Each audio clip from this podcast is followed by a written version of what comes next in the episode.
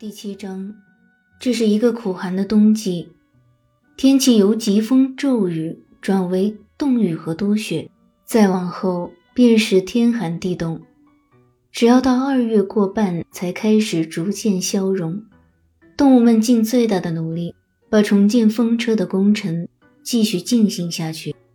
深知外界正注视着他们，倘若风车不能如期竣工的话，幸灾乐祸的人类定然会趾高气扬欢庆胜利。人们从仇视的立场出发，故意表示不相信风车毁于雪球的暗中破坏。他们说，风车的倒塌是因为墙太薄了。动物们知道这并不是问题的症结所在。虽然如此，但还是决定把墙砌成三英尺厚。而不是原先的一英尺半，足足加厚一倍。这就意味着采集石块的数量必须大大增加。有很长一段时间，采矿场里满是被风吹成的雪堆，什么也干不了。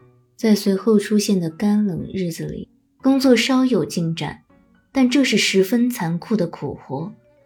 动物们对之已不像过去那样充满希望，他们总是觉得很冷。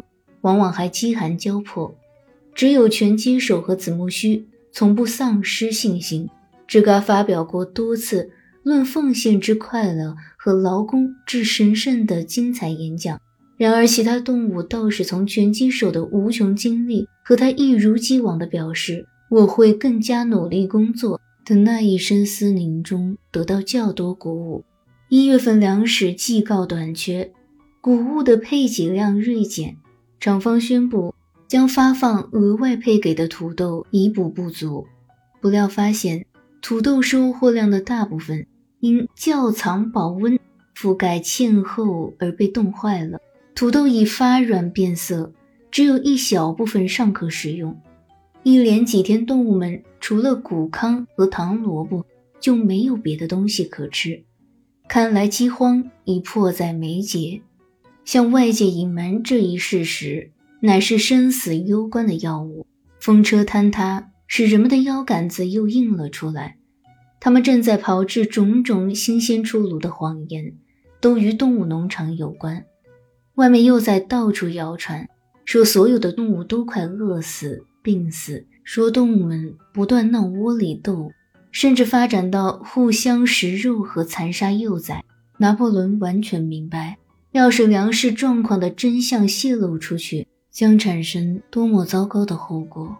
于是他决定利用温珀先生去传播一种相反的印象。迄今为止，动物们在温珀先生每周一次来访时，绝少或者没有跟他发生过接触。少数几只经过挑选的动物，多半是绵羊。命凤在不经意间。让他听到几句口粮已经增加的谈话。拿破仑吩咐把饲料棚内几乎空空如也的周转箱用沙子填到将近上沿处，然后用仅剩的那点谷类食物覆盖表层。在某种合适的托词下，温珀被引领着穿过饲料棚，并有机会瞥见那些周转箱。他上当了，并不断向外界报道。说动物农场并不存在粮食短缺，尽管如此，将近一月底时情况异趋明显，必须从什么地方再搞到些谷物。那些日子，拿破仑很少公开露面，而是整天待在农场主宅内，那里每一扇门都有几条一脸凶相的狗把守着。每当他现身时，都像举行什么典礼似的。有六条狗组成的护卫队紧紧围着他，只要有谁太靠近他，那些狗便会吠声大作。他经常连星期天上午也不露面，只是通过其他猪中的一口，通常是吱嘎发布命令。某个星期天上午，吱嘎宣布母鸡必须上缴它们生下的蛋。拿破仑通过温珀已签下一份每周提供四百枚鸡蛋的合同。出售鸡蛋所得款项将用于购进足够数量的谷类食物，使农场得以维持到夏天来临。那时情况将会好转。母鸡们一听到这项决定，顿时大起恐慌，叫个不停。他们已预先接受吹风，说可能不得不做出这种牺牲，但他们并不相信这等事真会发生。他们刚刚准备好各自的一窝蛋，以便开春孵育，所以纷纷表示抗议，认为现在把蛋取走，简直就是谋杀。自打琼斯给撵走以后，还是头一回发生，有点像一次造反的风波。由三只正当青春的米诺卡小黑鸡带头，母鸡们下定决心要努力不让拿破仑的愿望实现。他们采用的办法是飞到船子上去，在那儿产卵，结果鸡蛋都掉在地上打碎了。拿破仑做出的反应迅捷而又无情，他吩咐停发母鸡们的口粮，并且下令道：任何动物胆敢私自接近母鸡者。即使只给一粒玉米，都将被处死，并由护卫队的猛犬负责执行上述命令。母鸡们共坚持了五天，最后投降并回到他们的巢箱中去。这段时间内，共死了九只母鸡，它们的尸体被埋在果园里。公开的说法是他们死于球虫病。温珀对这一事件一无所知，鸡蛋按时交货。一辆带棚的生鲜货运车每周一次来农场把鸡蛋拉走。这个时期内，一直没有谁再见到过雪球的踪影。有传闻说，他躲在临近两家农场之一飞狐院及鞘棍地。拿破仑这阵子跟其他农场的关系比以前略有改善，恰好院子里有一堆木材。还是十年前清理一片山毛榉小树丛时码在那儿的，已经相当干燥适用。温珀建议拿破仑把它卖了，而皮尔金顿先生和弗雷迪里克先生十分想买。拿破仑在两家买主之间犹豫不决，有迹象表明，每当他好像即将与弗雷德里克达成协议时，便有人声称雪球藏在湖院。而当他倾向于跟皮尔金顿成交时，就有消息说雪球在撬棍底。开春之初，突然发现一个情况令大家惶恐不安：雪球在夜间经常悄悄潜入农场，动物们紧张地在圈栏里睡不着觉。据说他每晚在夜幕的掩护下溜进来，干种种坏事。他偷吃谷物，倒翻奶桶，打破鸡蛋，践踏苗床。啃去果树皮，不管什么时候、什么事情乱了套，大家马上把它归罪于雪球，这已经成为惯例。要是有一扇窗户被打破了，或者一根排水管堵塞了，肯定有谁会说那是雪球夜里来干的。当饲料棚的钥匙丢失的时候，全农场众口一词咬定，准是雪球把钥匙扔到井里去了。甚至那把搁错地方的钥匙，过了一阵子，在一口袋粗磨面底下被找到以后，大家依然坚信那是雪球所为，这可真够怪的。母牛们不约而同地声称，雪球曾摸进他们的棚内，趁他们睡着时挤了他们的奶。那个冬天，大老鼠危害甚烈，据说他们跟雪球也是同伙。拿破仑下令要对雪球的活动做全面调查。他在几条护卫犬陪同下前往农场居住区进行一次仔细的巡查，其他动物则保持一定距离跟在后面，以表示尊敬。拿破仑每走不多几步，就停下来嗅嗅地上有没有雪球脚步留下的痕迹。他说自己凭气味就能探测出来。他嗅遍每一个角落。反谷仓、牛棚、鸡舍、菜园，几乎到处都能发现雪球的踪迹。他把口鼻伸到地上，深深地吸几口气，立刻用一种可怕的声音惊呼：“雪球！”他到过此地，它的气味我能够准确无误地分辨出来。所有的护卫犬一听见“雪球”两个字，马上会发出令你血液凝固的狂吠。露出它们尖利的边牙，动物们给彻底吓坏了。他们觉得雪球仿佛成了某种无形的影响力，弥漫在他们周围的空气中，制造出各种各样的危险。令他们防不胜防。晚上，吱嘎把大家召集拢来，脸上挂着惶惶不可终日的表情，告诉他们，他有一条重大新闻要向大家通报。同志们，吱嘎大声说，一边做着神经质的小幅动作，跳来跳去。一件最可怕的事情已被发现：雪球把自己出卖给了撬棍地农场的弗雷德里克。此人至今还在阴谋策划袭击我们，妄图把我们的农场从我们手里夺走。一旦袭击发动起来，将由雪球充当他的向导。但是还有比这更糟的。我们原以为雪球造反的起因仅仅在于他的虚荣心重。狂妄自大，但是我们错了，同志们，你们可知道真正的原因是什么？雪球从一开始就和琼斯穿的是连裆裤，还一直是琼斯的暗藏特务。这一切从他没能带走，而且刚刚被我们发现的文件中得到了证实。这些文件在我看来能说明很多问题。他是如何企图使我们在牛棚战役中被打败和被消灭的？难道我们自己未曾看见？幸亏他没有得逞。动物们全都惊呆了。此等行径若与雪球破坏风车的事相比，在严重程度上的差别完全不可以以道理计，简直是罪不容诛。然而有好几分钟，动物们还无法完全加以消化。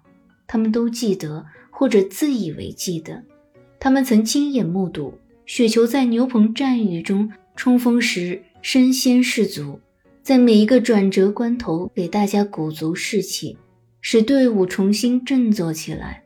而他自己甚至在被琼斯猎枪射出的铅沙弹伤了背部，也没有得到片刻喘息。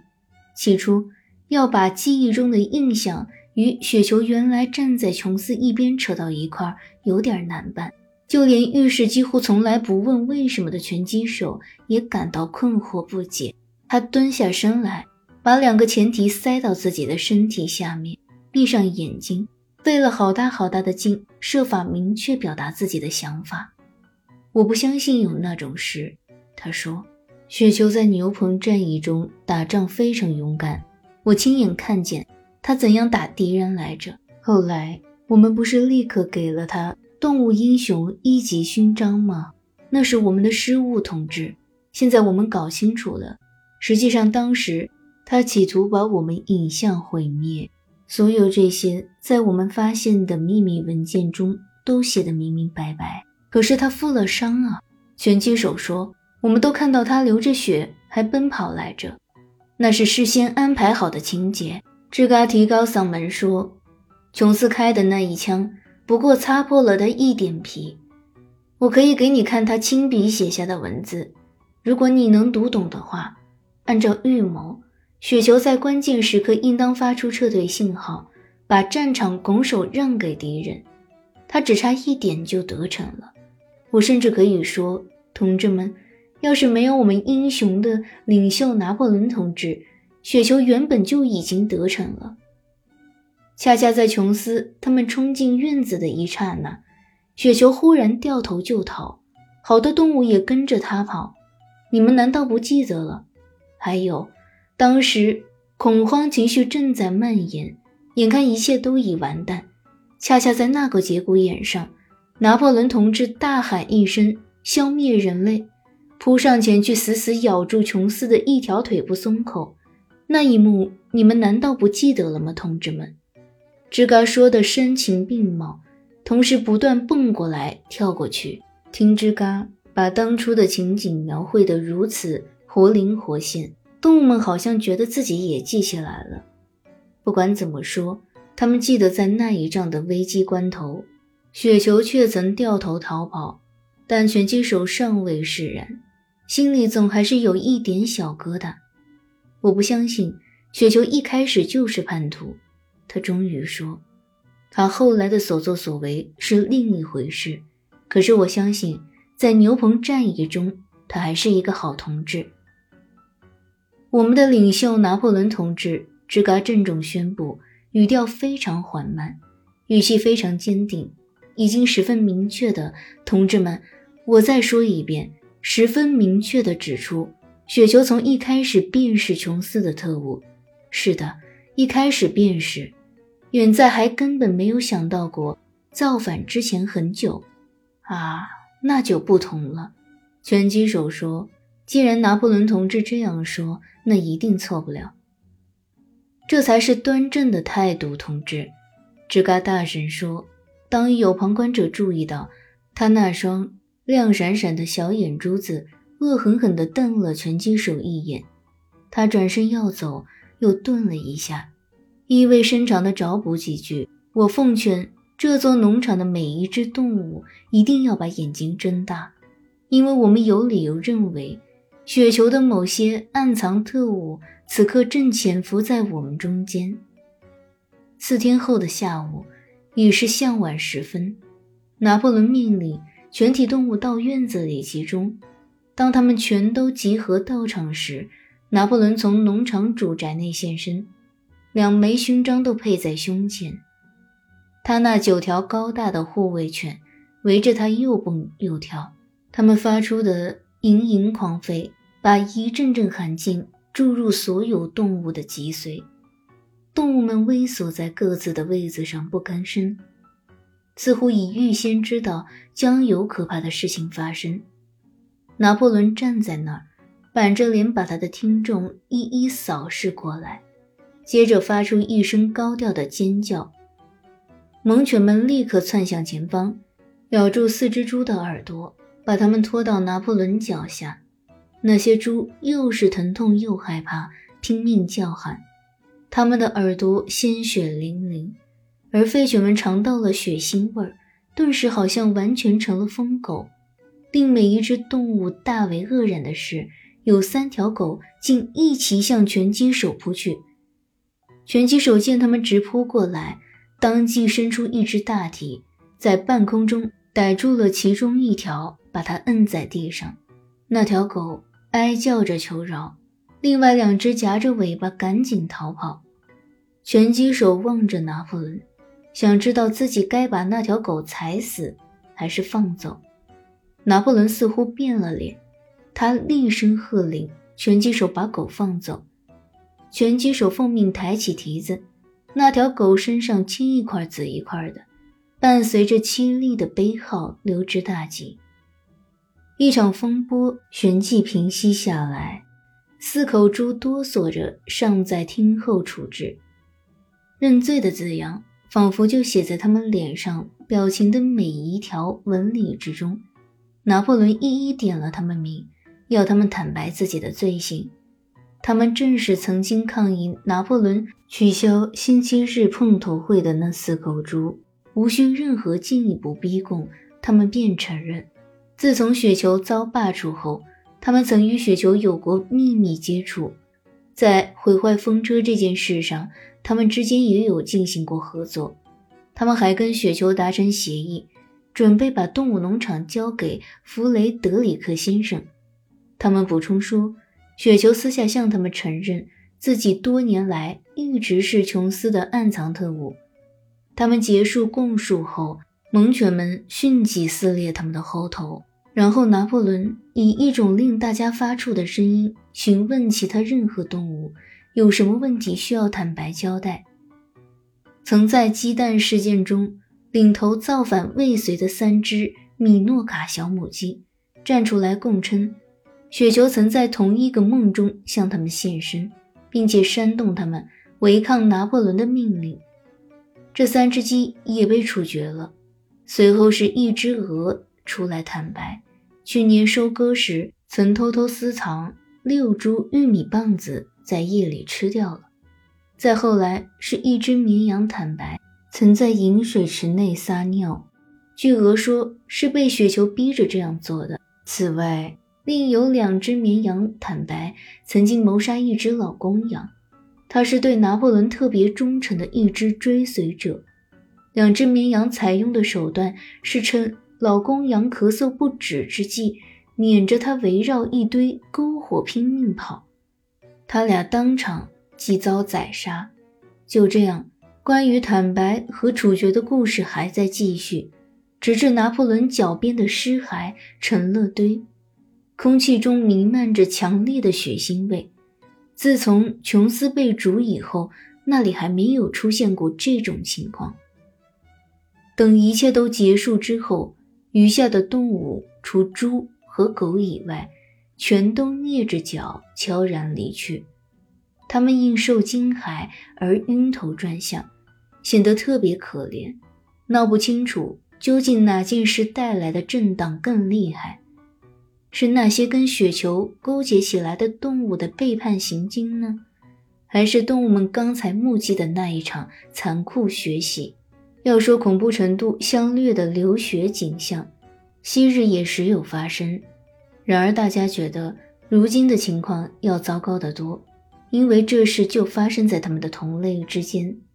自从琼斯离开农场，一直到今天以前，还没有哪一只动物杀过另一只动物。连一只老鼠也不曾被杀。他们一路来到小山丘上，不约而同地趴下来，似乎为了获取较多热量而互相挤作一团。子木须、穆利尔、本杰明、母牛、绵羊，加上一大群鹅和鸡，差不多齐了，只缺一只猫。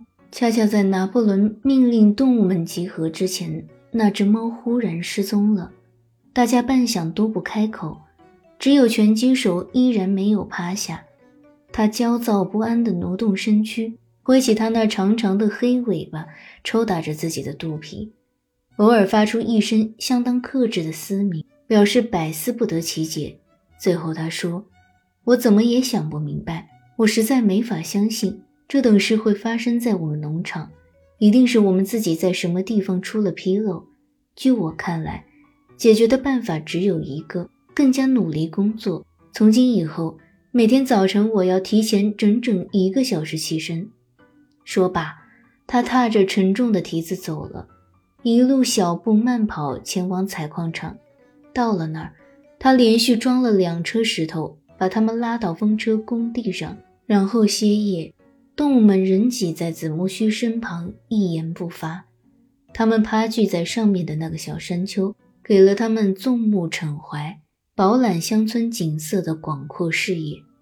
动物农场的绝大部分，他们都可以尽收眼底，一直伸展到大陆的长形牧草地、草料田、小树丛、饮水池、翻耕后栽种不久长得又密又绿的小麦地、农场房舍的红屋顶，以及烟囱里袅袅升起的缕缕炊烟。这是一个天朗气清的早春傍晚，来自水平方向的脉脉斜晖，在草地和苍翠欲滴的树林上抹了一层金色。动物们带着几分惊异的心情，猛然想起，这是他们自己的农场，每一寸土地都是他们自己拥有的财产。此刻展现在他们眼前的，正是大家心向往之的地方。然而，这个农场在动物们心中从来不像这样一片乐土。子木须顺着山坡朝下望去，他的眼睛噙着泪水。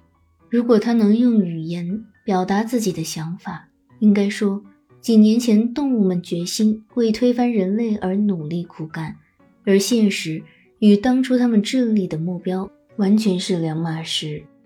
老少校第一次鼓励他们起来造反的那天夜里，他们开始期盼的也绝非这些恐怖和屠戮的惨状。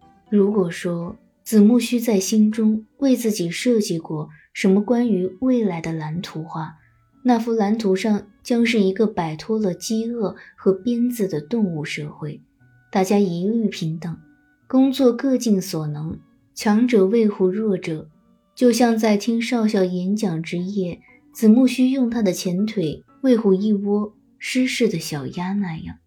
可是理想的动物社会没有盼到，而他们反倒落入了一个这样的时代，谁也不敢说出自己的想法，动辄狂吠不止的恶犬到处横行，你不得不眼睁睁地看着你的同志在招认了丑恶罪行后被撕成碎片。他不知道怎么会闹成这样的。他头脑里并没有造反或违命的想法。他知道，即使就目前的状况而言，他们的日子仍然比琼斯时代好得多。他也知道，必须阻止人们卷土重来，这比其他一切更重要。不管发生什么，他将保持忠诚，努力工作，完成交给他的任务，接受拿破仑的领导。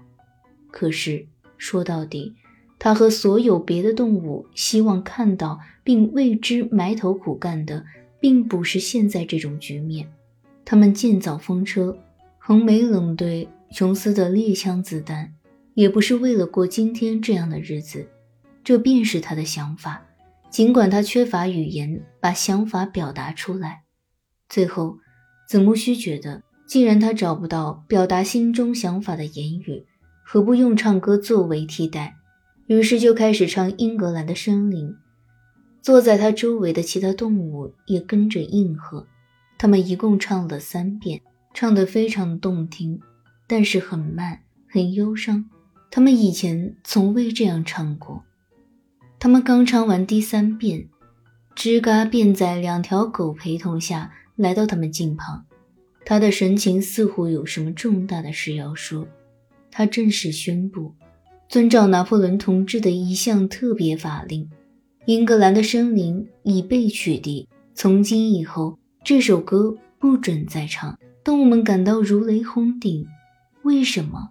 穆里尔叫了起来。他不再需要通知。志高说，口气和表情都是硬邦邦的。英格兰的森林是造反之歌，但造反现在已完成。今天下午处决一批叛徒是最后的一幕，外部和内部的敌对分子都已被打败。